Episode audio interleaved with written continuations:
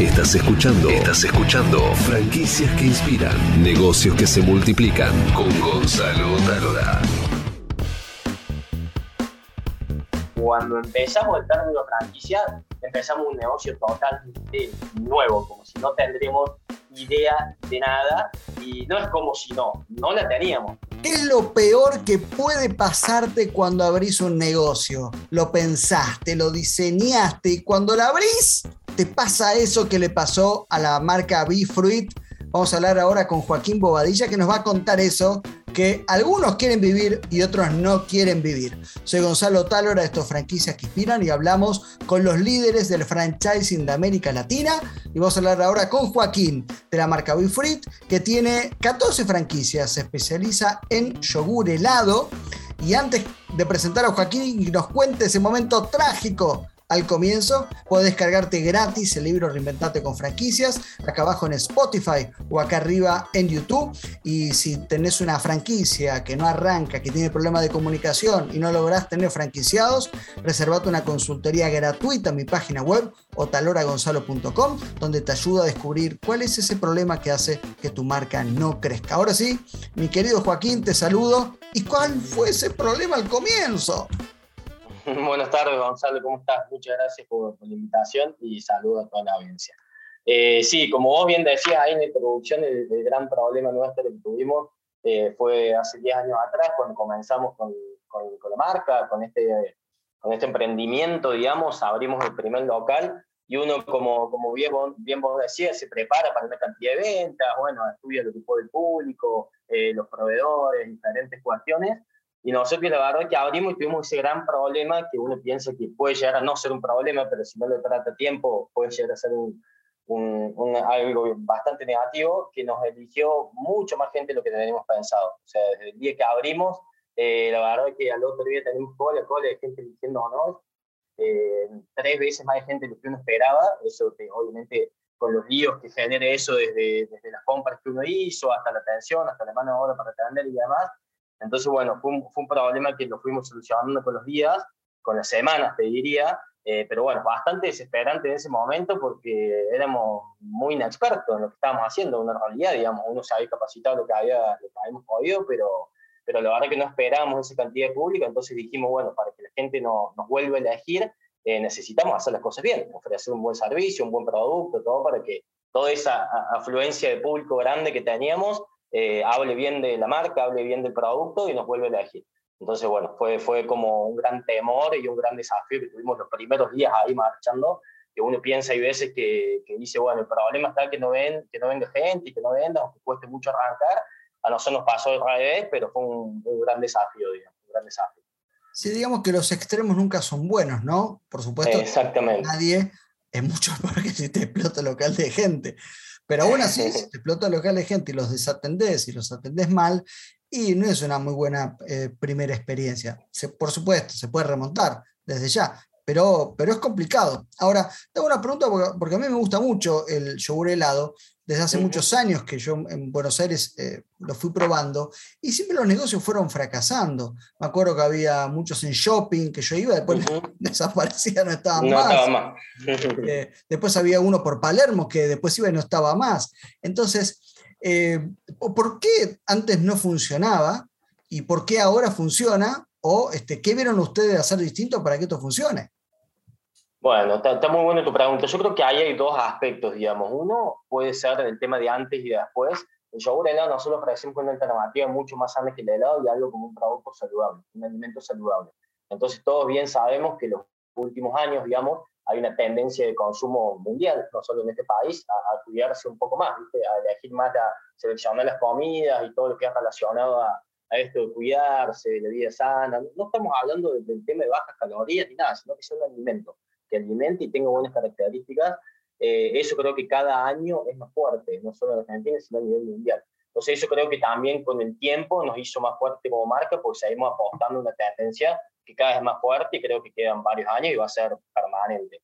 Eso un aspecto. Y después otro aspecto para diferenciarnos más exactamente lo que vos nos decís, digamos, en un competidor directo. Por ejemplo, otra marca de yogur o alguien que ha pasado, eh, nosotros hicimos un par de análisis que creo que los tres puntos más fuertes de lo nuestro es el de helado mundialmente, digamos, eh, esto está muy explotado en Europa, muy explotado en América del Norte, en Estados Unidos hay muchísimos locales, en México, nosotros la idea sacamos en México, está puesto como un producto medio premium, digamos, o sea, es para un público seleccionado, digamos, estamos hablando de que eh, si un helado sale 100, el de helado sale 130, 30% más, entonces en este país, como nosotros bien sabemos, con las crisis eh, constantes, digamos, y los vaivenes, y, más que todo también la cantidad de público que tenemos de qué clase es, eh, nosotros aspiramos a, a justamente productos para todo el mundo, para todos. Una persona común, digamos, que tenga un poder adquisitivo medio, medio bajo, también lo puede consumir.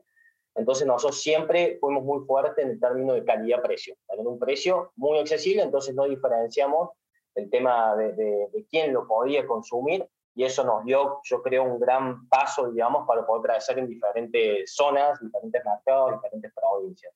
Eso creo que es un gran punto, digamos, que, que nosotros aspiramos. Después, el segundo, uno muy importante, es que nosotros vendemos un precio fijo. Eh, generalmente el yogur helado en, en, todos lados del mundo te lo venden no por peso, uno lo pesa y paga después al final, dependiendo de la, la famosa comida por kilo y demás.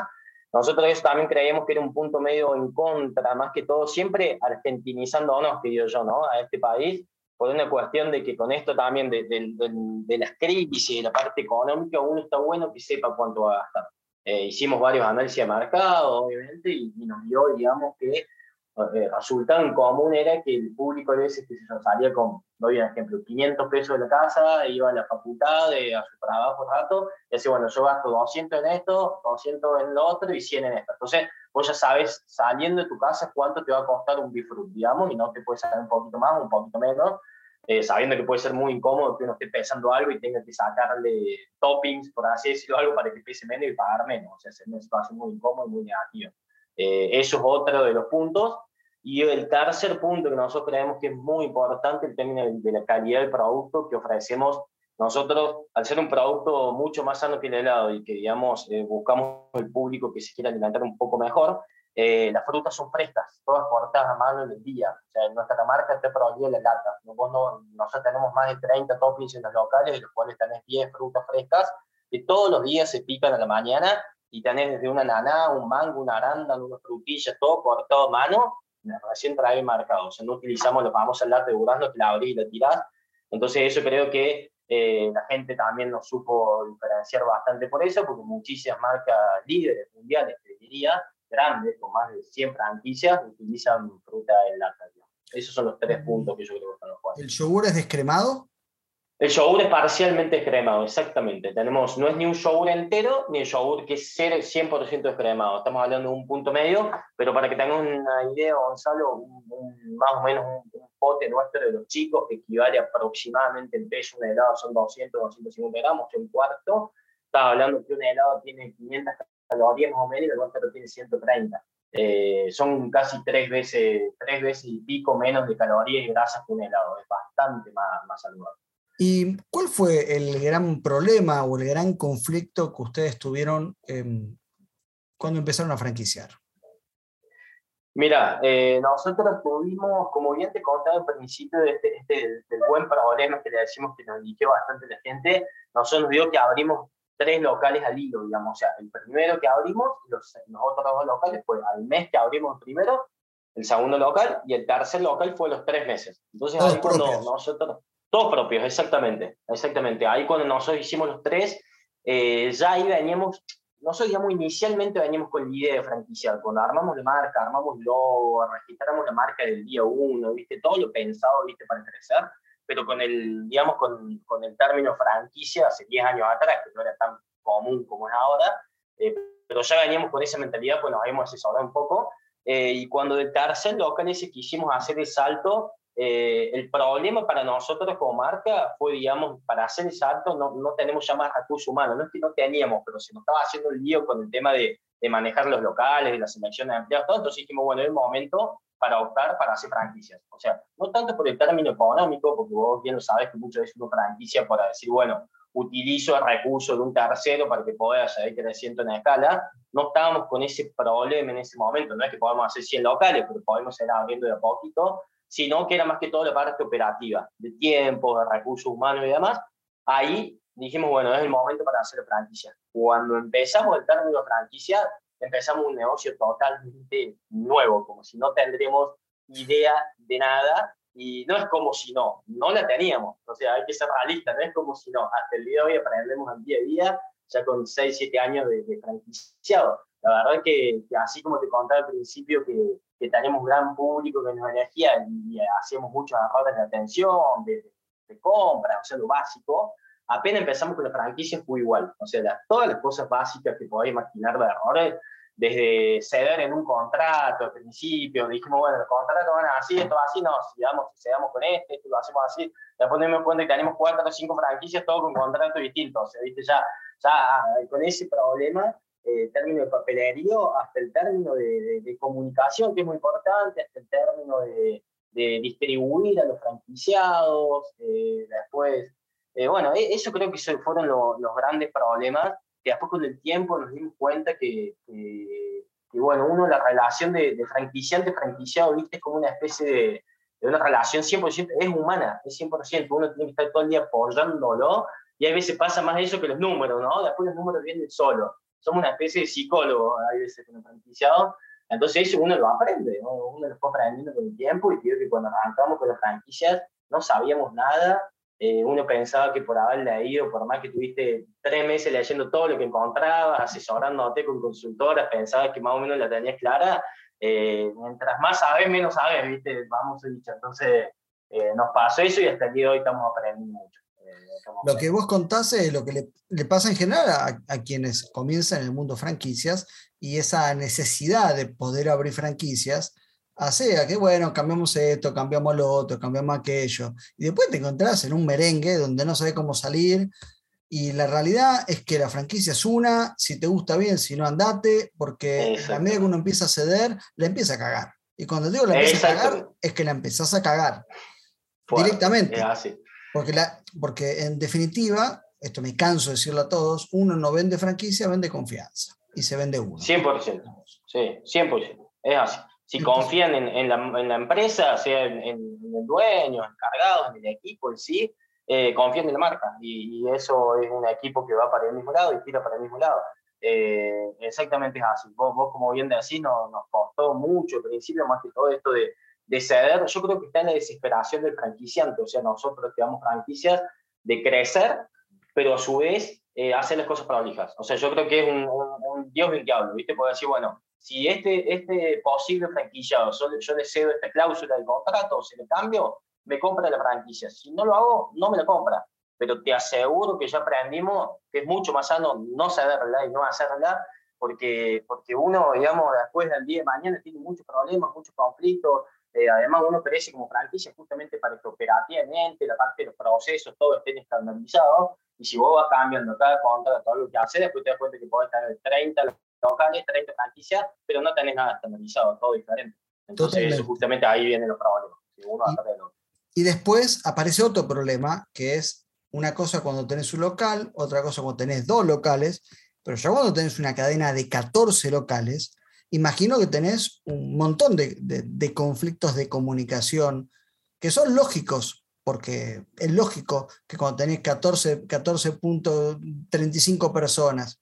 Ahora, ¿cuáles son para vos los grandes problemas de comunicación interna y los grandes desafíos que tenés de acá al futuro para ir resolviendo y simplificando?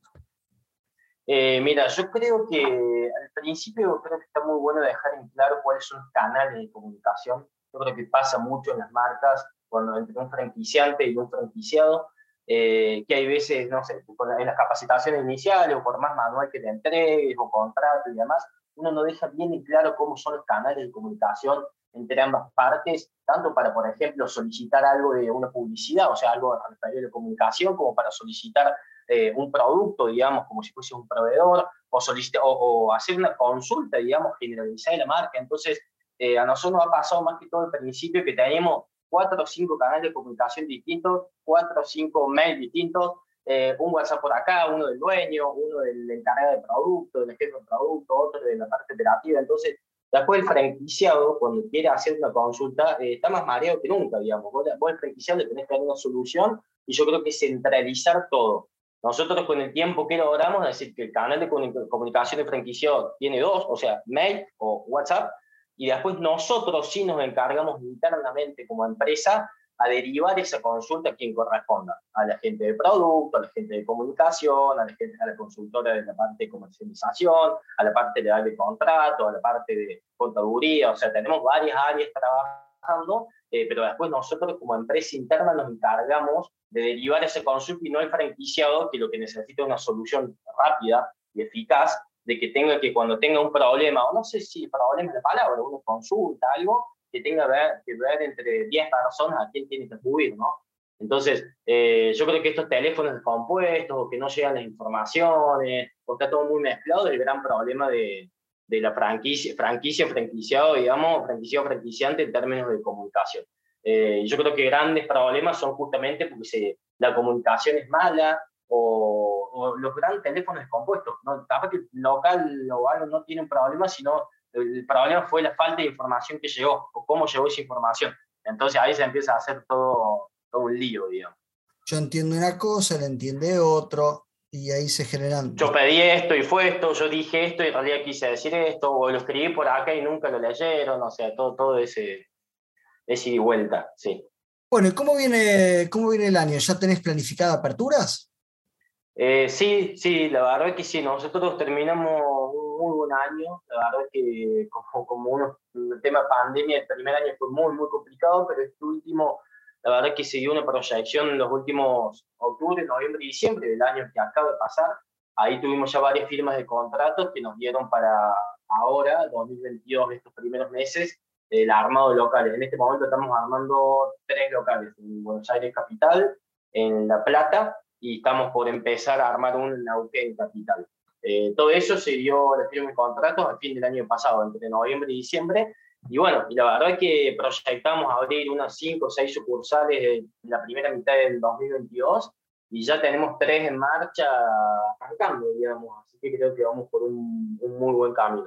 Eh, la proyección de la marca, por lo menos, es crecer uno, unos 6, 7 locales más de los que tenemos abiertos hoy eh, y los que estamos armando para el final de 2022. Excelente. Bueno, querido Joaquín, muchas gracias. Eh, cuando abras en Buenos Aires, avísame, así voy a probar. Yo soy fanático Sí. de Sur. Más vale, más vale. Cremado, sobre todo. A mí dame de cremado. Sí, sí, sí, es cremado. Después, obviamente, uno le puede poner eh, galletas, golosinas, Oreo, tenés No sé ¿no? tan boludo de poner cremado y le pongo toda galletita Oreo. Pasa, pasa. Es, es como ir a comer una hamburguesa y pedir la gaseosa cero, ¿viste cómo es? Bueno, eh, hago un Big Mac, pero gaseosa cero. Sí, sí, sí, sí, sí, exactamente. Pero Bueno, sí va a ser invitadísimo. Vemos Un la gusto, muchas gracias por todo. Nos vemos la próxima.